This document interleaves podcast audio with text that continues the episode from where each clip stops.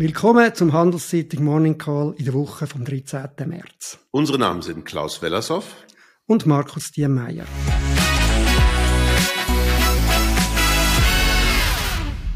Wie immer wenn wir Ihnen einen Überblick geben über die wichtigsten Daten und Ereignisse von der Woche. Ich glaube, das wichtigste Ereignis von der letzten Woche ist sicher der Bankrun auf die Silicon Valley Bank in den USA. Die hat Banken weltweit erfasst. Aber stellen wir das zuerst einmal zurück und reden über die wichtigsten Daten von der Woche. Klaus. Ja, auch ökonomisch war die letzte Woche sehr, sehr spannend. In der Schweiz fing es schon am Montag an mit den Schweizer Inflationszahlen zum Februar, die hoch waren und ich denke auch in Teilen höher, höher als der eine oder andere erwartet hat. 3,4 Prozent als Gesamtrate der Inflation und 2,4 Prozent als Kernrate.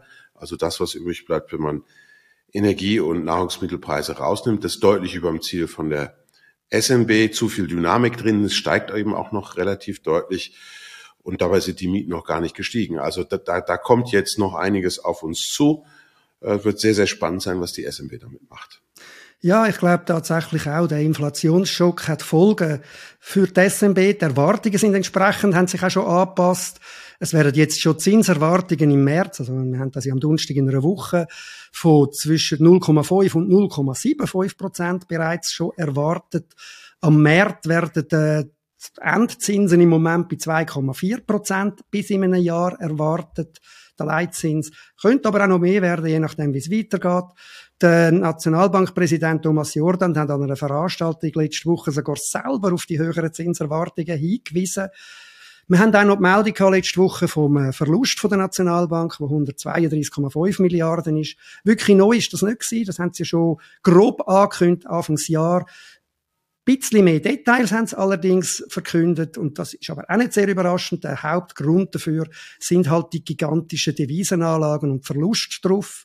Einerseits Kursverlust, andererseits über die Währung, weil halt der Franken weiter sich aufgewertet hat. Sind wir gespannt, was das gibt. Äh, mit den Währungsverlusten im vergangenen Jahr könnte man vermuten, dass wir vielleicht doch nicht ganz so mutig sind und drei Viertel Prozentpunkt Zinsanhebung machen. Das könnte ja den Franken stärker machen und das wiederum hieße erneute große Verluste für die SNB. Dienstag ging es dann weiter. Chinesische Außenhandelszahlen. Und zwar für den kombinierten Monat Januar, Februar. Das ist in China so ein, so ein, so ein Trick, damit man das schwierige Effekt vom Chinese New Year raus bekommt.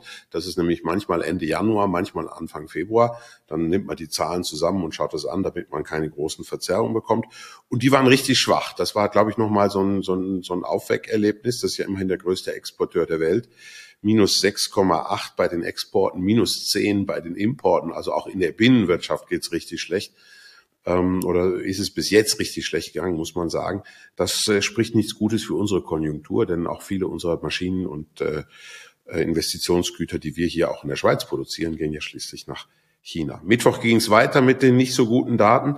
Deutsche Detailhandelszahlen im Januar weiter sehr schwach, muss man sagen, minus 0,3 über den Monat. Das ist jetzt eine Jahresrate von minus 6,9 Prozent nominal. Wenn man da die Inflationsrate draufhaut, dann ist man also ganz tief im Wasser. Und dann am Freitag schließlich ein, ein bisschen eine Erleichterung für diejenigen, die hoffen, dass die Konjunktur bleibt, gut bleibt nämlich die amerikanischen Arbeitsmarktzahlen, die nochmal viel zu stark waren. Also 311.000 geschaffene neue Stellen, kaum Revision zu den vorherigen Zahlen, die waren ja über 500.000 gewesen. Das ist wahnsinnig viel und es zeigt, dass eben auch die Fed eigentlich, wenn sie an Konjunktur und Inflation denkt, nochmal gewaltig was tun müsste. Und das war auch die Spekulation die meiste Zeit der Woche, eben bis zum Bankrun, über den wir gleich noch reden. Ja. Was wir auch noch haben, wir haben vom Voraus schon darüber geredet, ist auch nicht wirklich überraschend gewesen. Wir haben den Auftritt, den letzten Auftritt vom japanischen Notenbankchef Kuroda und die Zinsentscheidung. Die ist, wie wir auch schon das angekündigt haben und erwartet haben, wieder negativ, trotz steigender Inflation, negativ bei minus 0,1 Prozent. Zum ein bisschen einen Hinweis geben, wie krass die und einmalig die japanische Notenbank weiter vorgeht zeigt auch, wie sie weiterhin Staatsanleihen kauft, anders als die anderen. Sie hat allein im Januar mehr gekauft als im ganzen letzten Jahr. Mhm. Da sind wir gespannt, wie es weitergeht. Du hast das ja schon mal den Wahnsinn genannt, das ist mal einer von unseren Wahnsinn von der Woche gewesen. Weitere Daten, die wir haben, ist, äh, der, der amerikanische Präsident hat seinen Budgetplan herausgegeben. Er will massive Steuererhöhungen für die Reichsten. Das dürfte allerdings praktisch nicht viel Bedeutung haben, nicht viel mehr als früher Wahlkampf sein. weil damit hat er im, im Kongress praktisch keine Chance. Ja, und der Powell selber hat auch sich noch geäussert. Das schließt da an die Zahlen, die du gerade genannt hast. Er hat sich vor äh, den beiden Kongresskammern in den USA geäussert und hat deutlich gemacht, dass ein rascherer Anstieg bei den Zinsen dürfte nötig werden. Das hat an den Märkten nicht überraschend auch für Kursverlust geführt. Es ist die schlimmste Woche für die Märkte vom ganzen bisherigen Jahr. Der schweizerische Leitindex ist bei minus 3,8 gelegen in der ganzen Woche. Jetzt ist er aufs Jahr rausgesehen, wieder dort, wo er Anfangsjahr war. Und wir haben ja oft darüber geredet, wie stark der Start war. Haben aber auch zweifelt, ob das so weitergeht. Ja, und eben, mit dem Grund für den Verlust und auch möglicherweise der Rückgang der Langfristzinsen, die wir gegen Ende Woche auch gesehen haben, ist die Entwicklung in den USA um die Bank. Klaus. Ja, damit bin ich beim Wahnsinn der Woche, zumindest meinem Wahnsinn der Woche. Das ist dieser Bankrun, der dort stattgefunden hat in Amerika. Ähm, es geht um die Silicon Valley Bank, das haben wahrscheinlich mittlerweile alle wahrgenommen. Äh, das 16 größte Institut in, in den Vereinigten Staaten von Amerika. Die Bilanzsumme, also die Größe der Bank ist ungefähr so wie die ZKP. Ähm, das ist ja, würde ich sagen, bei uns systemrelevant. Für Kalifornien eben vielleicht diese Silicon Valley Bank auch, auch wenn Kalifornien natürlich größer ist als Zürich oder die Schweiz. Aber Abgesehen davon ist ein wunderschönes Beispiel für etwas, was man äh, eigentlich in den letzten Monaten, glaube ich, schon doch immer lauter besprochen hat. Zumindest wir haben es mit unseren Kunden thematisiert, nämlich, äh, dass ähm, die, wenn die Zinsen steigen, dass das auch das Finanzsystem nicht unberührt lässt. Da gibt's immer ganz tapfere Banker und Versicherungsleute, die sagen, ach, wir wünschten, die Zinsen wären höher und so. Das ist natürlich wishful thinking, wie man auf Englisch sagt. Das ähm, ist ein Wunschtraum dass die Zinsen höher gehen könnten, ohne dass sie höher gehen. Also wenn die Zinsen mal hoch sind, verstehe ich, dass das vielleicht gut sein kann für die Bank, weil dann ähm, kann sie in der Regel ihr normales Geschäft gut betreiben, Kurzeinlagen reinnehmen, also Sichteinlagen, die man jeden Tag auszahlen muss an die Kunden und längerfristig Kredite verleihen zu einem schönen hohen Zins. Dann ist die Zinsdifferenz zwischen dem, was man auf die Einlagen zahlt als Bank und dem, was man von den Kreditnehmern bekommt als Bank, ist dann relativ groß. Diese, diese, das Auseinanderfallen der Laufzeiten, der, Ver, der Verpflichtungen und der Anlagen ist ja auch das, was das Bankensystem eigentlich tun soll. Also es ist genau der volkswirtschaftliche Auftrag der Banken, ist aus kurzen Einlagen lange Kredite zu machen. Wir nennen das Fristentransformation. Aber das beinhaltet eben auch ein Risiko. Das lernt man in der Betriebswirtschaftslehre und in der Volkswirtschaftslehre so im ersten, zweiten Semester. Warum? Weil wenn die Zinsen steigen, hat das eben auch eine, eine, eine Auswirkung auf die Frage, wie darf ich meine Anlagen normalerweise bewerten? Also die Silicon Valley Bank, die hat in den letzten äh, drei Jahren unglaublichen Zufluss an Mitteln gehabt. Die Bilanzsuppe ist gewaltig gewachsen. Die wussten nicht viel Schlaueres als amerikanische Staatsanleihen damit zu kaufen und auch teilweise recht langlaufende Staatsanleihen. Und das war das Dauerthema des letzten Jahres.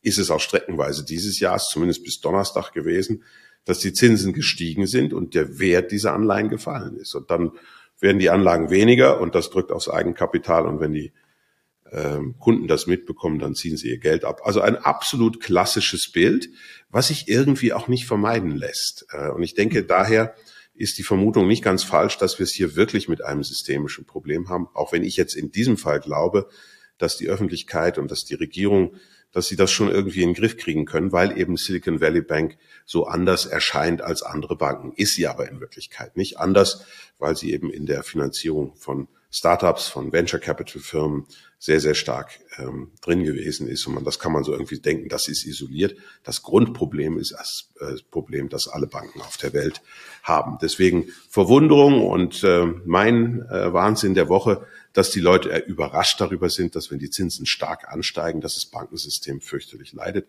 Eine letzte Zahl dazu. Ein, äh, ein Kollege von mir, den viele Leute kennen, Nuriel Rubini, ähm, der hat ähm, kurz bevor ich promoviert habe, promoviert und mit meinem Supervisor in Harvard sehr viele Paper zusammengeschrieben. Ich war bei Alberto Alesina. Der hat am Wochenende ausgerechnet, dass das amerikanische Bankensystem ungefähr ein Drittel des Eigenkapitals verloren hat über diesen Zinsanstieg. Also es geht nicht nur um Silicon Valley Bank. Die Hoffnung und eigentlich die Erwartung ist, dass man das diesmal noch eindämmen kann. Aber wir werden solche Geschichten in den nächsten Monaten wahrscheinlich häufiger sehen. Ja, wunderschön, fast lehrbuchmäßig, wie du das am Anfang erklärt hast, wirklich. Das ist nicht ironisch gemeint, das hat mir gefallen. Ich glaube auch, dass, der, dass äh, die Geschichte den USA um die Bank die, der Wahnsinn von der Woche ist. Ähm, und ich glaube auch, dass die, dass äh, wir haben, äh, wir haben da Risiken im System mit diesen steigenden Zinsen. Es hat ja niemand mehr mit dem gerechnet über die ganzen letzten zehn Jahre. Es ist etwas relativ Neues, wenn man die jüngste Entwicklung anschaut.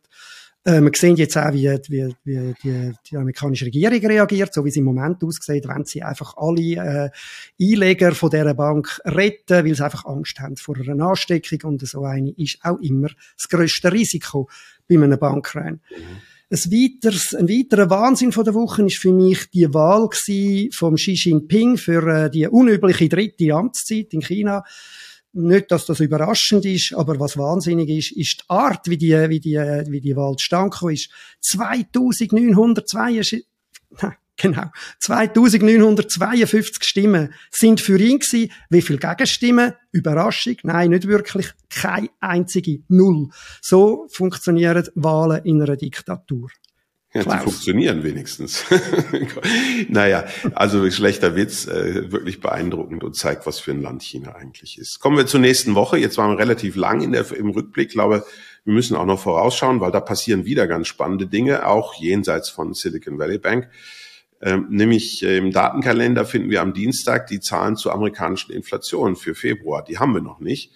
In Europa sind, ist ja die Kernrate nochmal sehr, sehr deutlich gestiegen. In, äh, Im Februar in äh, Amerika, bitte, bitte, müssen fast hoffen, dass die jetzt tiefer kommt.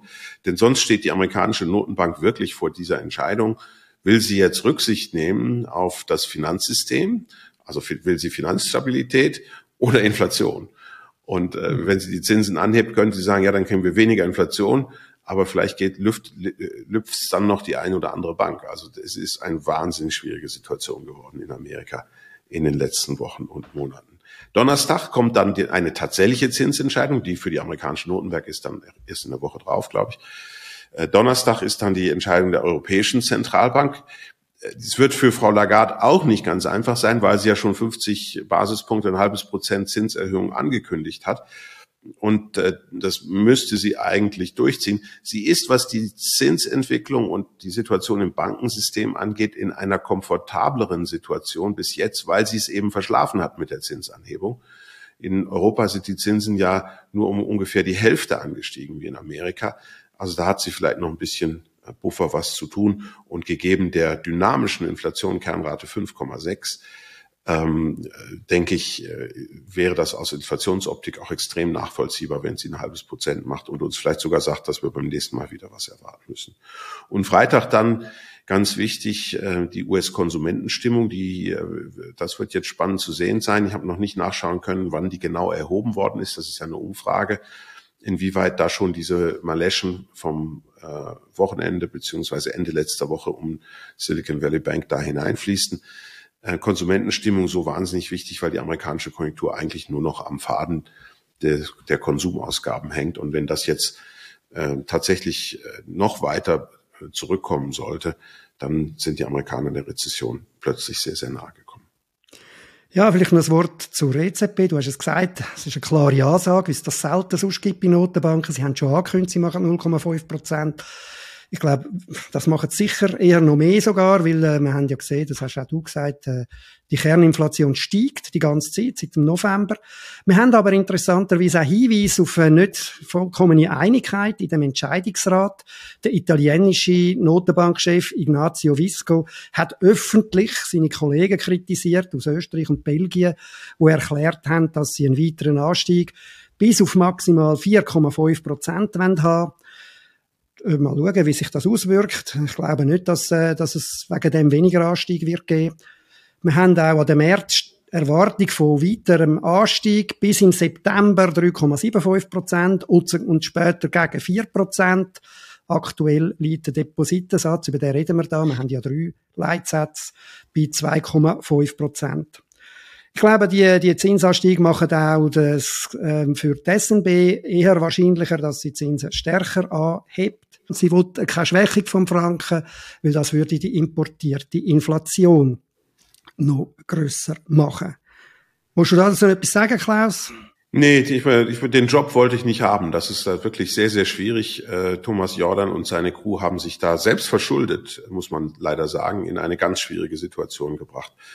Ähm, wir können nur hoffen, dass das Ganze einigermaßen ohne große Geräusche abgeht. Gut. Bei den Unternehmen haben wir keine grosse SMI-Unternehmung, die nächste Woche mit Zahlen kommt, ein bisschen eine Reihe andere Unternehmen. Wir hoffen jetzt für die nächste Woche, dass Credit Suisse ihren Geschäftsbericht äh, ver ver veröffentlicht. Das haben wir ja eigentlich letzte Woche erwartet. Was wir dort wollen wissen, ist, wie viel sich jetzt die Führung auszahlt. Warum ist er nicht gekommen? Weil die amerikanische Börsenaufsicht interveniert hat und dann haben sie das müssen verschieben. Das ist eine weitere Peinlichkeit für die CS, wo einfach irgendwie nie zur Ruhe kommt. Es hat darum auch letzte Woche wieder ein Allzeittief bei der, beim, beim Aktienkurs geht. Der Kurs von der äh, von der CS-Aktie ist unter 2 Franken 50 gefallen. Ja, das ist es für diese Woche. Lassen Sie sich kein X für ein UFO machen und bleiben Sie gesund.